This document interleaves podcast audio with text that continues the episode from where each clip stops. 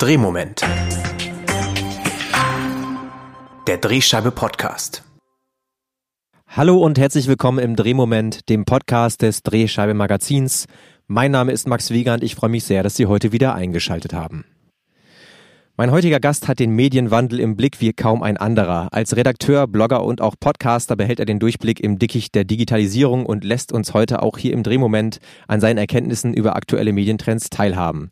Die Rede ist von Daniel Fiene. Gemeinsam mit Herrn Pähler und Dennis Horn betreibt er den Podcast Was mit Medien, ein Projekt, das es schon länger gibt und bei dem dieses Jahr große Veränderungen anstehen, von denen er uns gleich berichten wird. Außerdem hat er zuvor 13 Jahre lang für die Rheinische Post gearbeitet und war dementsprechend auch im lokalen Zuhause, ist dahingehend also ein perfekter Ansprechpartner für uns hier im Drehmoment. Hallo Daniel Fiene, schön, dass du heute dabei bist. Hallo Max, danke für die Einladung. Ja, Daniel, nach 13 Jahren war im letzten Jahr dann Schluss bei der Rheinischen Post. Ähm, vermisst du das Lokale eigentlich schon? Also ich merke schon in meinem eigenen Medienkonsumverhalten, dass ich total intensiv verfolge, nicht nur was die äh, KollegInnen dort machen, sondern auch was so in, in, in Berlin im Lokaljournalismus passiert, wo ich dann ja die äh, letzten zwölf Monate nach meiner RP-Zeit war. Und ähm, ja, jetzt bin ich wieder in Düsseldorf und gucke mir auch echt intensiv an, was es da noch so gibt an lokaljournalistischen Projekten. Ähm, und da merke ich halt schon so, das ist nicht nur meine Heimat, das schlägt doch immer noch mein Herz. Ja, das ist natürlich für uns immer schön zu hören, dass das Herz noch im Lokalen schlägt. Ähm, in jedem Fall, genau, wie du sagst, bist du danach nach Berlin gegangen zu Gabor Steingart, hast für Media Pioneer gearbeitet. Aber da ist nun Schluss und du widmest dich wieder einem Projekt, was du schon ganz lange machst, nämlich was mit Medien. Vielleicht kannst du mal erklären, was ihr da jetzt genau vorhabt. Total gerne, weil es ist gerade so eine kleine Achterbahnfahrt, die wir da machen, die eigentlich schon im letzten Jahr begonnen hat. Ähm, ich glaube, das vergangene Jahr, das Corona-Jahr, war natürlich auch für viele JournalistInnen eine mega Herausforderung, egal in welcher Position man ist, frei oder fest. Eigentlich hatte ich da eine super Position. Also ich hatte einen, einen festen Vertrag, der unbefristet ist, musste mir da überhaupt keine Sorgen machen. Und auf der anderen Seite noch nebenbei schon seit Jahren, du hast es erwähnt, äh, machen wir was mit Medien. Das ging damals beim Campusradio für uns los. 2012 sind wir da mit dem Format zu Deutschlandfunk Nova gekommen, wo wir dann wirklich ja über Jahre einen festen Sendeplatz hatten. Im vergangenen Sommer wurde uns dann mitgeteilt, dass sie das einsparen wollen. Und da standen wir dann auf einmal so, so Richtung Ende August vor der Frage, ja, wie geht's denn jetzt damit weiter? Hören wir jetzt damit auf? Ich meine, wir machen das ja auch schon Jahre, konzentrieren wir uns so auf unsere Hauptjobs, aber wir hatten irgendwie so das Gefühl, einmal so auch im Zuge unserer Berichterstattung über Medien und Corona und auch die sämtlichen anderen Medienwandelthemen, dass es da ein echt großes Bedürfnis weiter gibt. Und wir haben da tolle Signale bei uns aus der Community bekommen. Und ich würde eigentlich auch sagen, mit dem Aus, mit des Radiosendeplatzes haben wir eigentlich erst ist auch diese Community richtig sichtbar geworden, die es da rund um den Podcast gibt. Also wir haben eigentlich vorher immer gesendet und haben versucht, schöne Sendungen zu machen, die dann über den Podcast so ihre Hörerschaft hauptsächlich gefunden haben. Das war schon toll, aber das ist jetzt eigentlich sichtbar geworden, dass da noch viel mehr hintersteckt. Und da haben wir gesagt, okay, wir machen das erstmal auf eigene Faust weiter und haben im vergangenen September einen Crowdfunding-Monat gemacht, äh, wo wir geschaut haben, wie viel Unterstützung gibt's eigentlich. Und da haben sich nicht nur viele UnterstützerInnen gemeldet, die uns ja mit einem kleinen Obolus das Projekt weiter am Leben halten wollen, sondern auch so viele andere Möglichkeiten, dass wir gesagt haben, das müssen wir jetzt richtig machen. Und auf der Pioneer One, ja das Schiff, auf das Redaktionsschiff von Gabor Steingart, da gab es ja auch viel Gründergeist so zu tanken. Aber was eigenes zu machen, das ist schon irgendwie was Besonderes. Und ich glaube, ähm, das nebenbei zu machen, das Projekt, was mit Medien, diese Möglichkeiten, die sich ergeben haben, ähm, das war dann irgendwie so ein, ja, bin echt sehr in mich gegangen, mit vielen Leuten gesprochen. Und am Ende haben wir gesagt, nein, wir konzentrieren uns da jetzt voll drauf. Seit Anfang des Jahres bin ich dann jetzt selbstständig, beziehungsweise wir haben jetzt aus was mit Medien ein Startup gegründet, weil wir das jetzt richtig machen wollen. Und ja, das ist gerade eine tolle Gelegenheit und was eigenes zu machen ist ja was, was Besonderes, auch wenn man das jetzt von außen betrachtet erstmal komisch ist. Naja, da verliert jemand den, den Sendeplatz und somit auch die Finanzierung, dann gibt man noch so seinen festen Vertrag aus. Ähm, aber ich glaube wirklich, dass das jetzt genau die richtige Gelegenheit war und dass da jetzt spannende Monate vor uns liegen. Ja, da ist also einiges in Bewegung bei euch, aber vielleicht kannst du uns nochmal erzählen, was ihr eigentlich thematisch so macht bei Was mit Medien. Also schon während der Radiozeit haben wir uns sehr stark auf das Thema Medienwandel fokussiert. Also wir haben jetzt nicht jede Mediensau, die Woche für Woche äh, durch die Branche getragen wird, thematisiert. Da haben wir immer, haben wir uns schon ziemlich bewusst von verabschiedet, weil das meistens ja wenig nachhaltig ist. Das bringt kaum Veränderungen mit sich. Es wird einmal sich kurz aufgeregt und dann werden Meinungen ausgetauscht, sehr selten konstruktiv. Und ähm, auch wenn es immer viel Aufmerksamkeit bekommt, aber das stellt ja nicht wirklich zufrieden. Wir haben immer festgestellt, dass die besten Momente die waren, wo Kolleginnen und Kollegen ganz praktisch berichten und sich damit auseinandersetzen, mit uns diskutieren, wie sie dem Medienwandel begegnen. Und da ist es ganz egal, ob das Projekte von einzelnen Journalisten sind oder wirklich aus Redaktionsteams, also sozusagen wirklich von der kleinsten journalistischen Einheit bis zum Medienimperium. Äh, da versuchen wir die ganze Bandbreite zu gucken, ähm, okay, wie betrifft mich der Medienwandel? Und seitdem wir uns selbstständig gemacht haben, haben wir super viele UserInnen-Interviews gemacht. Was eigentlich alle gemeinsam haben, ist, dass man weiß, okay, Medienwandel ist wichtig und da muss man sich mit beschäftigen, aber es gibt da unglaublich viele Informationen. Und dass es da so einen verlässlichen Ort gibt, wo man einmal die Woche für ein halbes Stündchen reinhört und dann wirklich das Wichtigste kuratiert bekommt, gemixt mit äh, unterschiedlichen Perspektiven, mit Hands-on-Erfahrungen. Ähm, das ist so genau der Fokus, den wir, zu dem wir uns hinentwickelt haben. Und es geht ja sogar noch darüber hinaus. Äh, ihr nennt es jetzt mittlerweile Medien-Startup. Also es ist nicht mehr nur ein Podcast, sondern ihr habt auch noch andere Angebote im Köcher. Ja, wir haben zwei bis drei Nutzertypen identifiziert. Auf der einen Seite Personen, die einfach nur im Loop bleiben wollen. Also für die ist der Podcast und der Newsletter wahrscheinlich echt eine super Ergänzung in dem eigenen Medienmix. Ähm, dann haben wir aber auch sehr viele, die ähm, auf Inspiration und Austausch setzen. Und für die bieten wir verschiedene Austauschformate an. Also im März beispielsweise wollen wir an einem Samstag am 13. März für vier Stunden ein Barcamp veranstalten, ein virtuelles Barcamp, wo wir so ein bisschen das auffangen, was ja seit der Corona-Pandemie eindeutig fehlt, nämlich so der Austausch. Also sei es jetzt auf der Republika im Kontakthof rumstehen ähm, oder ähm, auf irgendwelchen Konferenzen in der Kaffeepause. Und ich persönlich liebe Barcamps total, weil es immer eine totale Überraschung ist, was es jetzt am Ende für Themen gibt. Und am Ende habe ich da mal so ein bisschen Schiss vor, naja, ist das was für mich und kriege ich da was genug mit? Und am Ende bin ich immer total begeistert. Und ich glaube, das wollen wir so in diesem Format abbilden. Und dann gibt's noch die dritte Gruppe, die halt total gerne lernen und sich weiterbilden möchte, um einfach vorne dran zu bleiben, die aber gar nicht so die Zeit haben, das alles für sich zusammenzustellen. Und für die haben wir ein Webinar und Lernangebot. Also das sind dann einmal, wir haben jetzt erstmal mit Live-Webinaren angefangen, ergänzen das um Online-Kurse und wollen da perspektivisch auch so adaptive Lernformate machen. Also nehmen wir mal ein Beispiel, äh, wenn Podcaster sagen, oder, oder Medienhäuser oder Redaktionsteams sagen, wir wollen einen eigenen Podcast starten, dann machen das ja viele für sich alleine. Aber es ist ja auch nochmal mega interessant, sich zu vernetzen. Also, dass man so eine Art Lernklasse, nenne ich das mal, hat. Oder so, so ein Weight Watchers Prinzip, wo man ja auch gemeinschaftlich abnimmt. Äh, das heißt, so einen Ort schaffen, wo man dann Erfahrungen austauscht im geschützten Raum. Ähm, das ist dann noch so die dritte, dritte Säule. Jetzt hast du schon gesagt, ihr habt ein Crowdfunding auf die Beine gestellt, um das Projekt zu realisieren.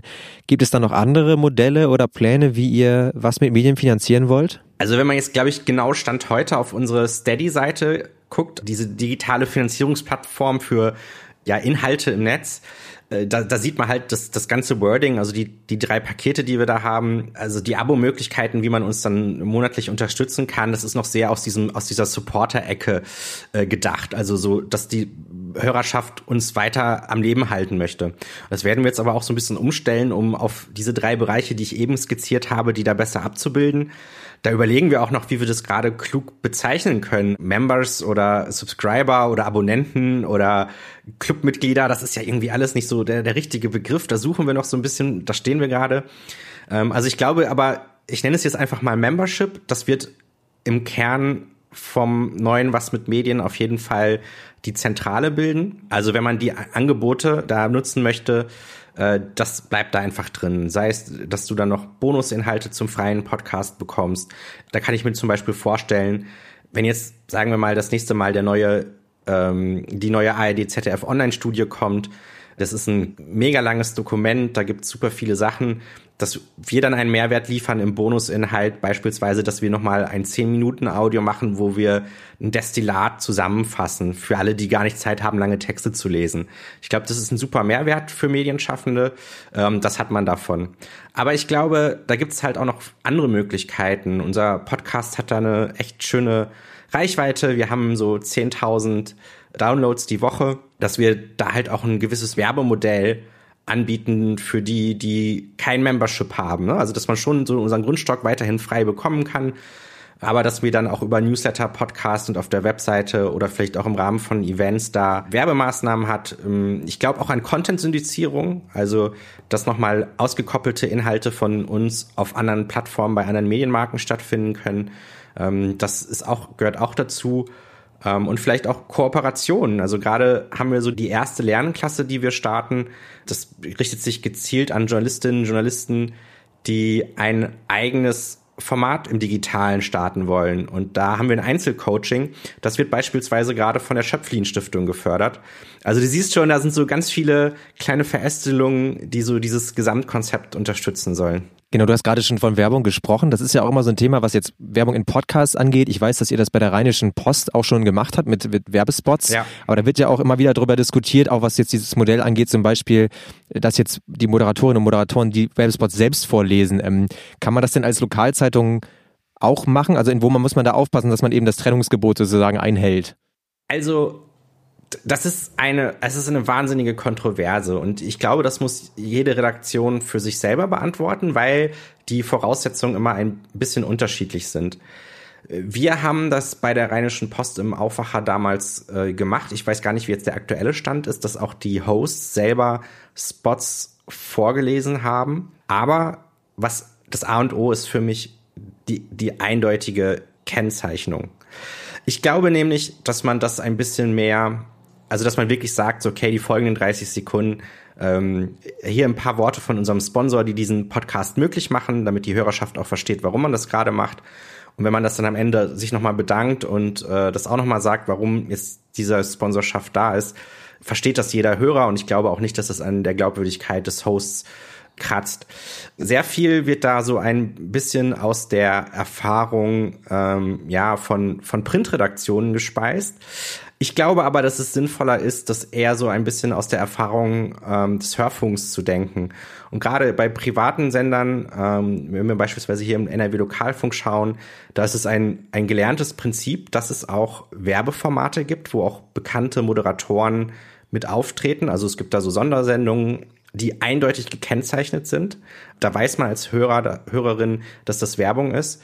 Und das ist ein gelerntes Modell und das funktioniert auch. Und da vor allen Dingen in der Podcast-Welt es gang und gäbe ist, dass wirklich Hosts dort klar gekennzeichnet auch Werbung mit unterbringen, ist das, glaube ich, von Hörerseite ein gelerntes Prinzip und was auch akzeptiert ist und was nicht die Glaubwürdigkeit der Hosts kaputt macht. Was, glaube ich, auch noch ganz wichtig ist, ist, dass das natürlich glaubwürdige Werbung ist. Was nimmt man jetzt rein, was nimmt man nicht rein? Das muss man viel strenger regulieren als bei der Auswahl von Werbebannerpartnern. Ähm, aber da kann man ja wirklich auch Konzepte für erarbeiten. Das kann man sich sehr genau überlegen, was man macht, was man nicht macht. Gute Werbung ist ja im besten Fall sogar auch ein Service für die Hörerschaft. Im Goldenen Prinzzeitalter war es ja so, da wurde die Zeitung ja nicht nur unbedingt geholt wegen eines tollen Leitartikels, sondern weil einfach an dem einen Wochentag noch das Prospekt mit den Sonderangeboten beim Discounter dabei war. Das ist ja auch ein Entscheidungskriterium mal gewesen. Und äh, ich, ich glaube, wenn man das gut macht und sich da Mühe gibt und das transparent macht, dann kann man das durchaus machen. Ich kann aber auch verstehen, wenn Redaktionen sagen, nee, das machen wir, äh, diese native Werbeeinblendung, das machen wir durch andere Stimmen. Finde ich auch völlig gerechtfertigt. Aber ich glaube nicht, dass es da eine Schwarz-Weiß-Antwort gibt, wie das muss so sein oder das sollte auf keinen Fall so sein. Du hast uns ja ganz zu Beginn schon erzählt, dass du nach wie vor ein Herz fürs Lokale hast und glücklicherweise bleibst du uns auch im Lokalen noch erhalten, nämlich in der Funktion, dass du nun seit Anfang 2019 dem neunten Projektteam Lokaljournalisten des Lokaljournalistenprogramms der Bundeszentrale für politische Bildung angehörst. Damals hast du ein Antrittsstatement formuliert. Du hast gesagt, dass äh, du vor allem im digitalen Raum eine große Herausforderung für die Kolleginnen und Kollegen im Lokalen siehst. Also sprich, inwiefern man bei all den verschiedenen Netzwerken den Überblick behält.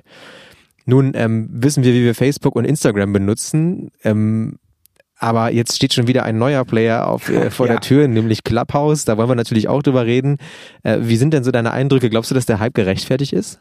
Ich finde es toll, weil äh, so vielleicht so zum Jahreswechsel hätte man noch gedacht, na ja, ist nicht jetzt irgendwie schon alles entwickelt? Gibt es da noch so eine neue Social Media Form? Und auf einmal kommt Clubhouse um die Ecke, wo wir sehen, dass das Thema Audio da noch mal auf eine ganz andere Ebene ge gehoben wird, nämlich des Echtzeitdialogs wenn man sich das vielleicht vorher mal so abstrakt überlegt hätte, ein Ort, wo ganz viele Stimmen durcheinander reden, wo je, theoretisch jeder mitreden kann, konnte man sich, glaube ich, nicht vorstellen, dass das irgendwie Spaß macht.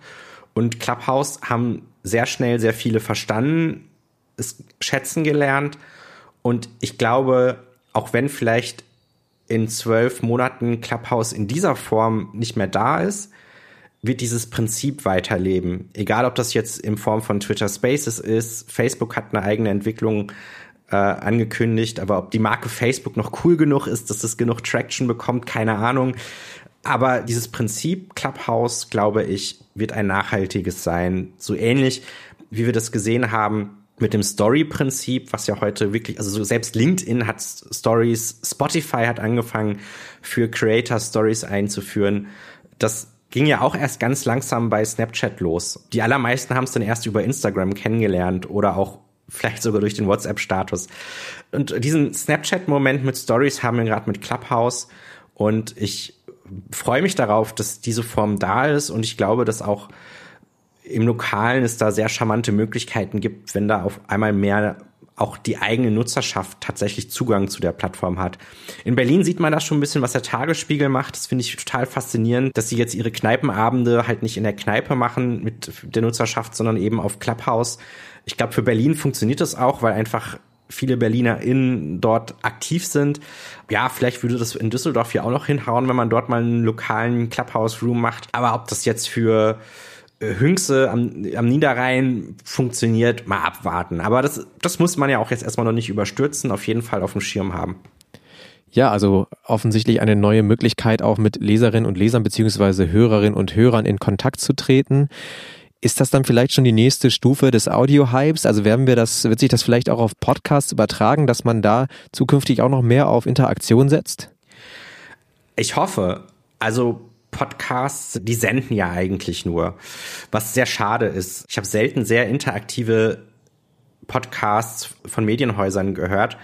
Da geht, glaube ich, noch wirklich mehr. Dabei gibt es da wirklich einen Bedarf. Also wenn man so mal ein bisschen in die freie Podcast-Szene reinschaut, da gibt es ja einige, die sehr kreativ auch mit diesem Limit des Linearen umgehen, um dann so von Folge zu Folge quasi so wie bei, bei einem Rollenspiel, wo was rundenbasiert ist, ähm, mit ihrer Nutzerschaft interagieren.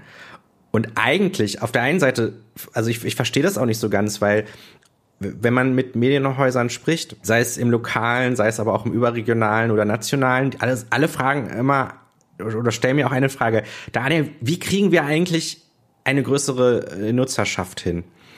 Und wenn man das von den kleinen Podcastern oder ich sag mal klein jetzt ist eigentlich das falsche Bild, sage ich mal die freien Podcaster sich das mal anschaut, was deren Erfolgsmodell ist, das ist eigentlich zu 80 Prozent immer Community Building.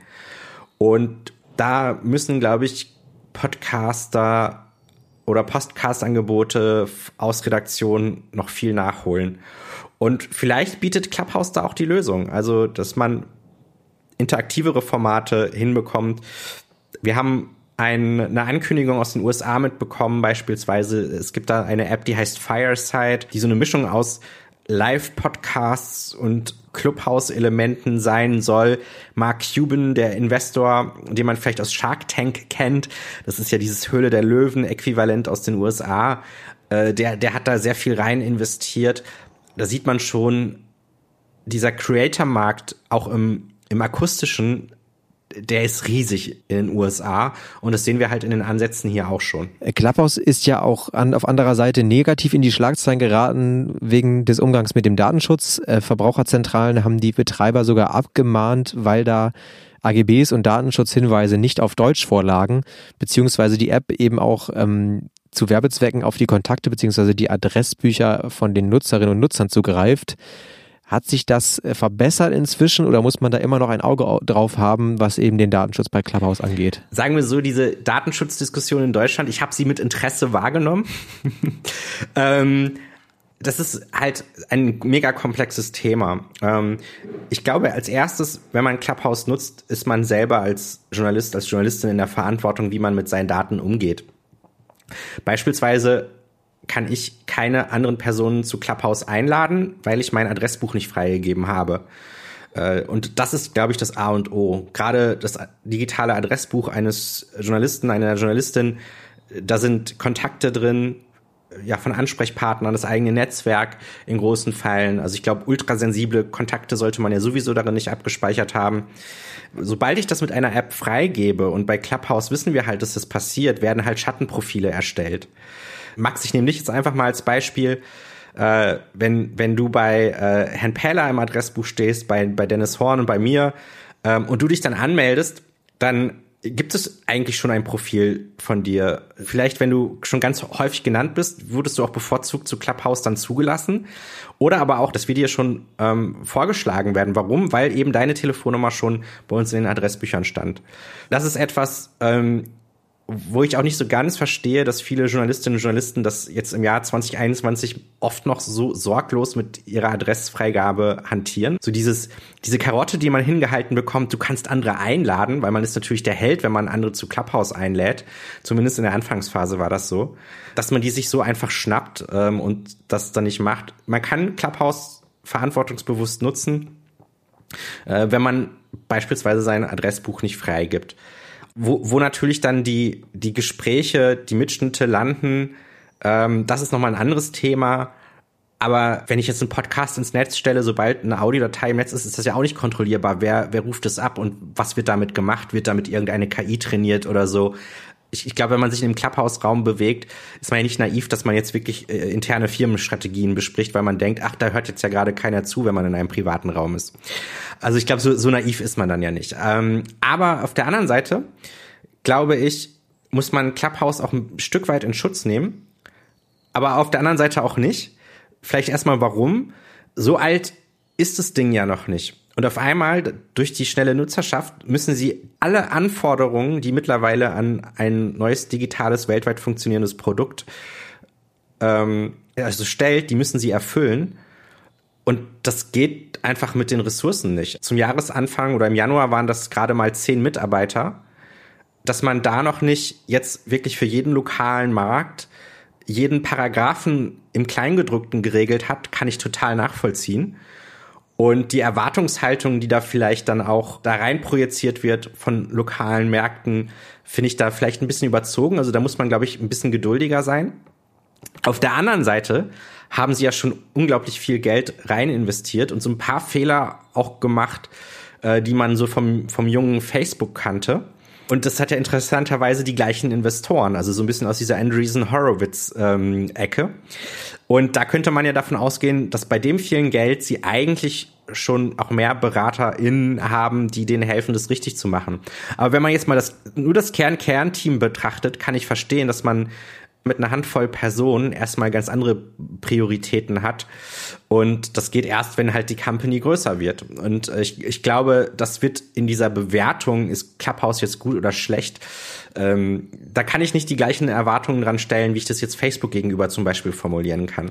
Ja, jetzt reden wir natürlich viel über Clubhouse. Das ist auch richtig so. Das Thema ist präsent. Trotzdem sollten wir natürlich auch andere Dinge aus dem Digitalen nicht aus den Augen verlieren. Und wenn wir dich jetzt schon mal da haben, möchte ich natürlich auch die Frage stellen, welche anderen digitalen Entwicklungen wir als Lokalredakteurinnen und Redakteure im Auge behalten sollten also diese, diese, diese neuen Sachen, die faszinieren natürlich alle, da stürzt man sich gerne drauf. Auch viele fragen sich, müssen wir jetzt eigentlich gerade auf TikTok sein und so. Also in den letzten zwölf Monaten haben sich, glaube ich, viele auch sehr stark auf Instagram äh, fokussiert. Wo ich mir ein bisschen Sorgen mache, ist, dass da eigentlich wenig geguckt wird, die Menschen, die wir erreichen, Schrägstrich erreichen wollen, was nutzen sie eigentlich wirklich?